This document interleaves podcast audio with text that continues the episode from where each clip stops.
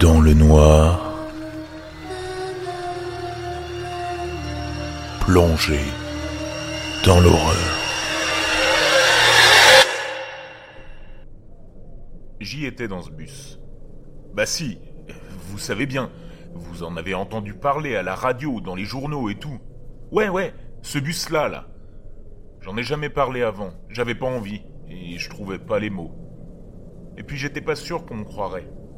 Enfin, là non plus, je peux pas savoir si on me croira, mais je m'en fiche.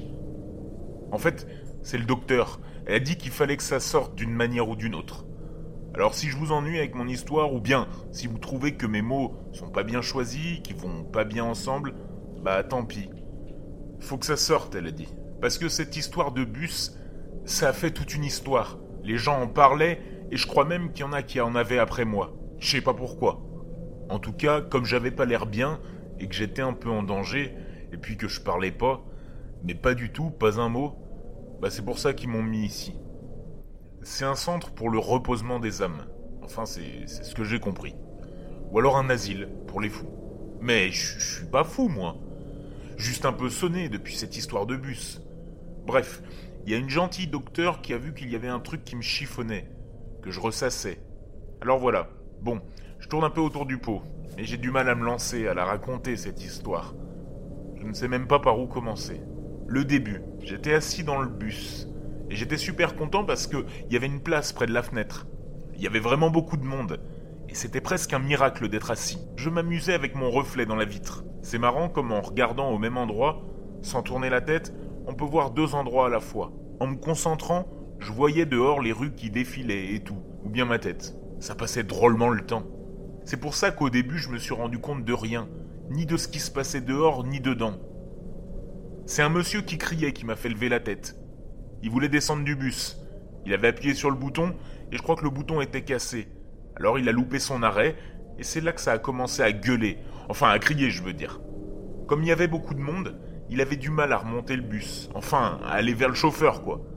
Il râlait vachement, et il poussait les autres gens qui n'étaient pas contents non plus. Et puis, avant qu'il y arrive, il y a une madame avec une poussette qui s'est mise à gueuler à son tour. La porte La porte elle disait. Mais comme le bouton marchait pas, le bus s'est même pas arrêté à l'arrêt. Là, ça a fait comme une vague dans le bus, comme si tout le monde devenait fâché. Et puis, presque en même temps, le monsieur a réussi à atteindre le chauffeur pour se plaindre. Mais le chauffeur avait pas trop l'air de lui répondre. Et puis moi, tous ces gens qui râlaient, là, ça commençait à m'ennuyer. Alors j'ai à nouveau regardé par la fenêtre. Le paysage que je connaissais par cœur défilait, les façades, les parcs, les magasins. J'écoutais plus les gens râler. J'avais l'habitude, dans le bus il y a souvent des trucs de foule comme ça.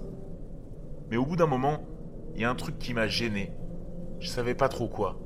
Tout passait vite. Enfin, je veux dire, c'est ça qui était bizarre. Le bus s'arrêtait pas. Devant les arrêts, il ralentissait même pas. Comme s'il savait où il allait et qu'il n'était pas chauffeur de bus, et qu'il n'y avait aucune personne qui voulait descendre. Du coup, j'ai essayé d'écouter ce que disait le monsieur au chauffeur du bus, mais je pouvais pas entendre. Il y avait trop de brouhaha.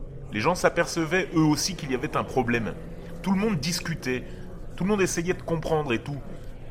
Un problème comme celui-là, ça rapproche les gens. Enfin, au début. La première réaction des gens, ça a été d'aller voir le chauffeur. Au début, tout le monde se bousculait pour y aller, mais comme le bus était plein, bah il n'y avait pas de place pour circuler, à part se serrer plus. Alors, le monsieur du début a parlé bien plus fort, pour que tout le monde entende.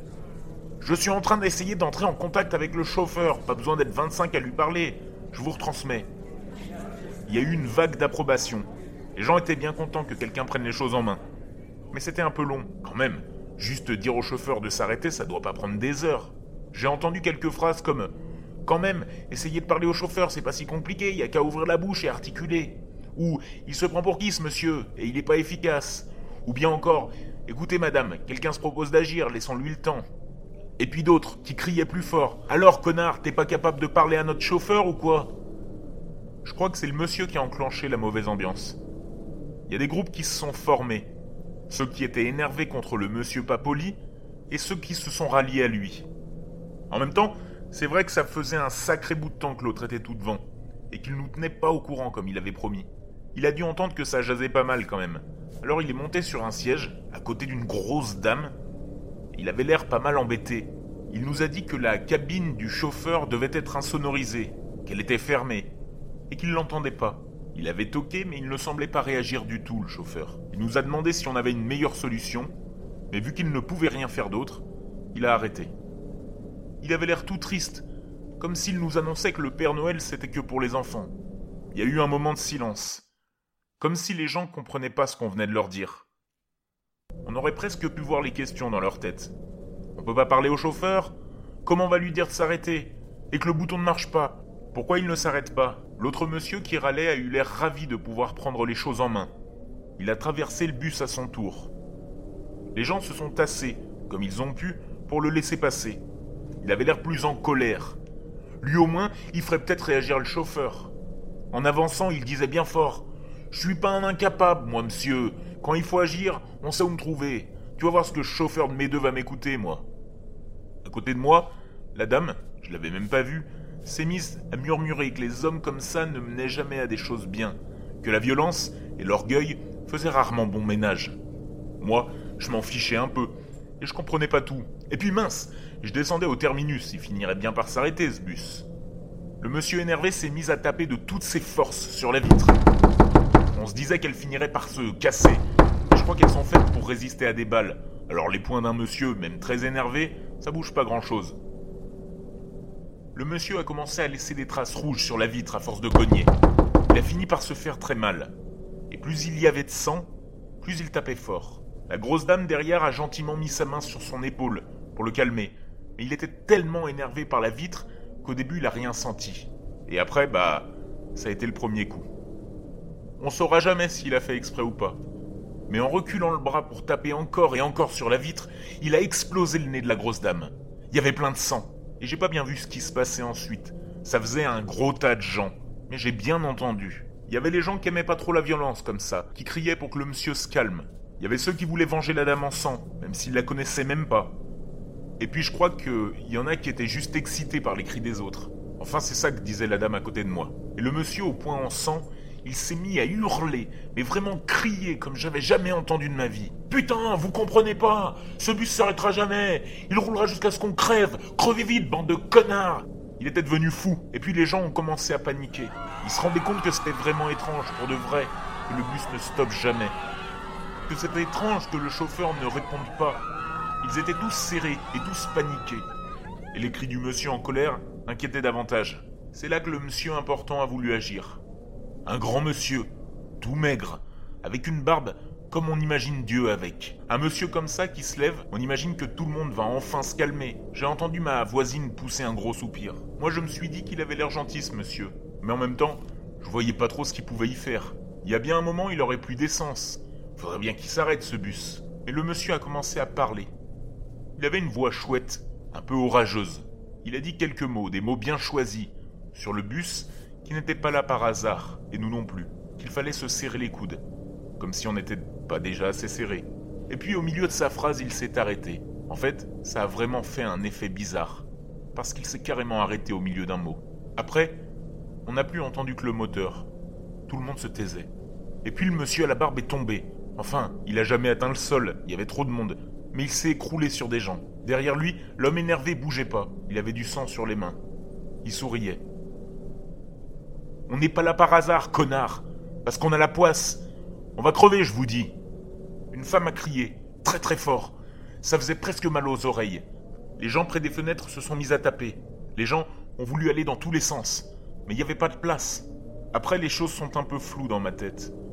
La dame à côté de moi m'a dit de ne pas bouger, de ne pas crier sous aucun prétexte. Si on nous voyait pas, on penserait pas à nous faire du mal. Plus les gens essayaient de se déplacer, plus ils se rentraient les uns dans les autres, et plus ils devenaient méchants. Les disputes ont commencé. Je me souviens que les gens se criaient dessus. J'entendais leurs mots de colère, jusqu'à ce qu'une autre dispute, plus violente, se mette à faire encore plus de bruit. D'abord, ils ont crié de plus en plus fort. J'ai pas très bien compris ce qu'ils voulaient faire, mais une chose est sûre, c'est que personne n'était d'accord. Et puis le fou a tapé une dame. Il criait qu'il fallait qu'il n'en reste qu'un, un seul, dans tout le bus. Je ne sais pas pourquoi, mais les gens ont pensé que c'était peut-être la bonne solution. Ma voisine m'a dit tout doucement que le fou venait de leur donner une bonne raison de faire sortir leur frustration. J'ai pas tout compris, mais en tout cas, ils se sont vraiment mis à se taper dessus. J'ai pas vu grand chose. Des fois, il y avait du sang, ou bien quelqu'un qui criait trop fort. Des fois, une dame demandait de ne pas faire de mal à son mari, à son chien, à son enfant. Ça faisait tellement de bruit que j'ai commencé à avoir peur. Et puis, j'ai plus rien entendu. La dame à côté de moi s'est écroulée sur moi. Je crois qu'elle a fait exprès pour pas qu'on vienne m'embêter. En tout cas, comme elle avait l'air moins folle que les autres, j'ai fait comme elle m'a dit. J'ai pas bougé, j'ai pas fait de bruit. Et puis, comme elle était un peu lourde, et puis que j'avais du mal à respirer, bah je me suis endormi. Ou peut-être que je me suis évanoui. En tout cas, quand je me suis réveillé, j'étais dans l'hôpital, pas dans ma chambre de maintenant, dans une autre. Après, on m'a dit que tous les gens dans le bus étaient décédés. Ça veut dire morts. Tous. Même ma voisine. On ne sait pas pourquoi le chauffeur s'est pas arrêté. Peut-être qu'il voulait qu'on meure tous. Il savait que moi je l'étais pas. Peut-être que le monsieur avait raison, qu'il en voulait qu'un seul de vivant. J'ai lu dans un journal que c'était le gouvernement ou un truc secret qui faisait souvent des expérimentations, pour voir comment agissent les humains coincés dans de pareilles situations. En tout cas, dans tous les articles, le seul truc que je comprends, c'est qu'ils sont déçus, parce que je suis pas un génie, que j'ai pas bien vu ce qui s'y est passé. Et en tout cas, moi, j'ai rien compris. Mais ici, ils sont gentils, ils vont me garder tant que je fais les cauchemars. Ils veulent pas me laisser tout seul. Je les comprends un peu, quand même. Ils m'ont trouvé seul, debout, au milieu du bus, plein de sang.